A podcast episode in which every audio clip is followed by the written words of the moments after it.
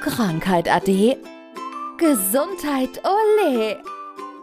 Gesundheitsmix, der Podcast für mehr Lebensqualität. Von und mit der Gesundheitsexpertin Manuela Hartmann.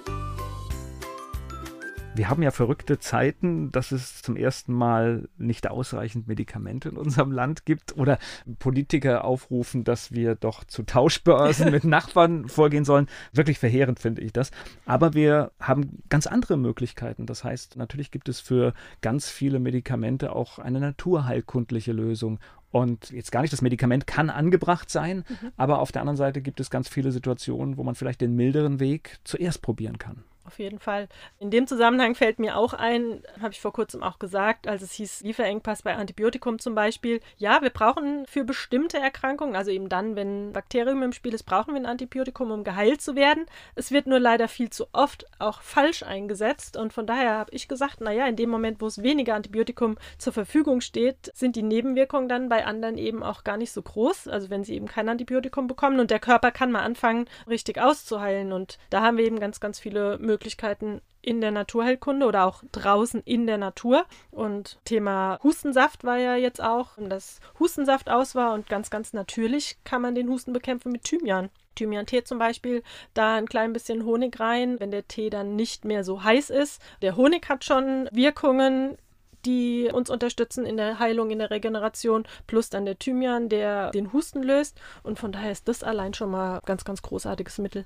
Also ich muss jetzt ganz ehrlich sagen, ich habe zwei Kinder mit großgezogen mhm. und wir haben überhaupt keinen Hustensaft gebraucht. Mhm. Also man kennt ja seine Kinder und weiß, wie sie erkranken. Und wenn das ein leichter Husten war, dann haben wir den Husten sein lassen auch das. Und wenn wir gerade bei den Kinderkrankheiten sind, auch Fieber ich finde, jedes Fieber sollte ausgefiebert werden, weil es ist eine ganz natürliche Reaktion des Körpers, mit dem Fieber zu arbeiten. Und in dem Moment, wo wir einen Fiebersaft geben, zum Beispiel, dann unterbrechen wir ja die Selbstheilungskräfte des Körpers. Das heißt, wir drücken gerade oder legen den Deckel auf den Topf und in dem Moment unterdrücken wir die Erkrankung. Das heißt, die Krankheit kann gar nicht ausgeheilt werden. Und so kannst du zum Beispiel mit Wadenwickeln arbeiten und kannst das Kind einfach mal fiebern lassen. Und letzten Endes, man sagt auch da in der Naturheilkunde, jedes Fieber, was ein Kind Kind im Kindesalter durchlebt hat, ist eine Erkrankung weniger, die es im Erwachsenenalter hat. Und von daher auch generell für Erwachsene einmal im Jahr fiebern, finde ich vollkommen in Ordnung. Und wenn jemand nicht mehr fiebert, dann sollte er gucken, dass er natürlich fiebert. Über die Sauna, über eine Infrarotkabine zum Beispiel, um einfach seinen Körper mal vor dem Dreck zu reinigen, der sich so angesammelt hat.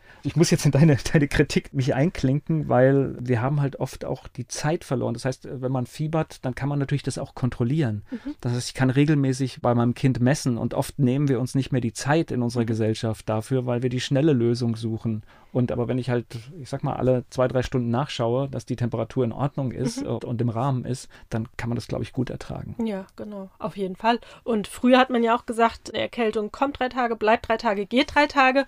Heute sage ich, es dauert ein bisschen länger wie diese klassischen neun Tage. Also wir sind meistens schon so bei 14 Tagen angekommen. Und das ist aber normal. Und das ist einfach die Regenerationszeit, die unser Körper braucht. Und die dürfen wir dem Körper geben. Und da sind wir heute auch in der Regel viel zu ungeduldig und wollen das Ganze dann halt viel, viel schneller zur Ausheilung bringen. Aber auch da wieder, das meiste wird einfach nur unterdrückt und letzten Endes ist es aber langfristig für den Körper viel, viel wichtiger, auszuheilen und wirklich dann wieder in volle Kraft reinzukommen. Und ich habe es in der letzten Zeit ganz viel erlebt, wenn dann eben Erkrankungen nicht ausgeheilt sind, also gerade die Infektionen, die es in den letzten Jahren gab, da sind ganz viele Herzmuskelentzündungen daraus entstanden und die hätten nicht sein müssen, wenn man dem Körper entsprechend Schonzeit gegeben hätte, dann auch um wieder mit Sport anzufangen oder schwere körperliche Arbeit. Was gibt es denn für Möglichkeiten? Also lass uns am Ende hier noch ein paar nennen. Was kann ich naturheilkundlich ganz gut erstmal mit einfachen Mitteln behandeln? Also du kannst zum Beispiel Blasenentzündung, also bei Frauen häufig ein Thema, kann man zum Beispiel schon mal gut mit Brennnessel behandeln oder mit Goldrute.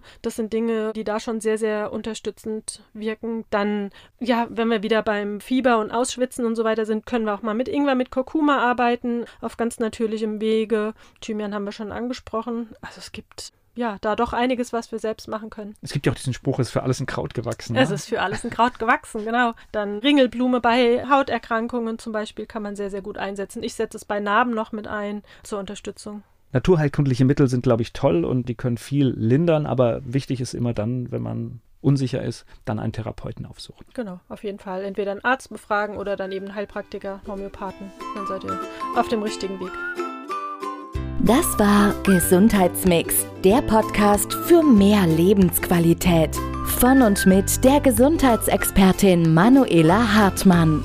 Die im Podcast dargestellten Inhalte dienen ausschließlich der allgemeinen Information. Sie stellen keine Empfehlung oder Bewerbung der beschriebenen oder erwähnten diagnostischen Methoden oder Behandlungen dar und ersetzen keinesfalls die Beratung durch Therapeuten. Bitte wenden Sie sich bei gesundheitlichen Fragen oder Beschwerden immer an die Therapeutin oder den Therapeuten Ihres Vertrauens.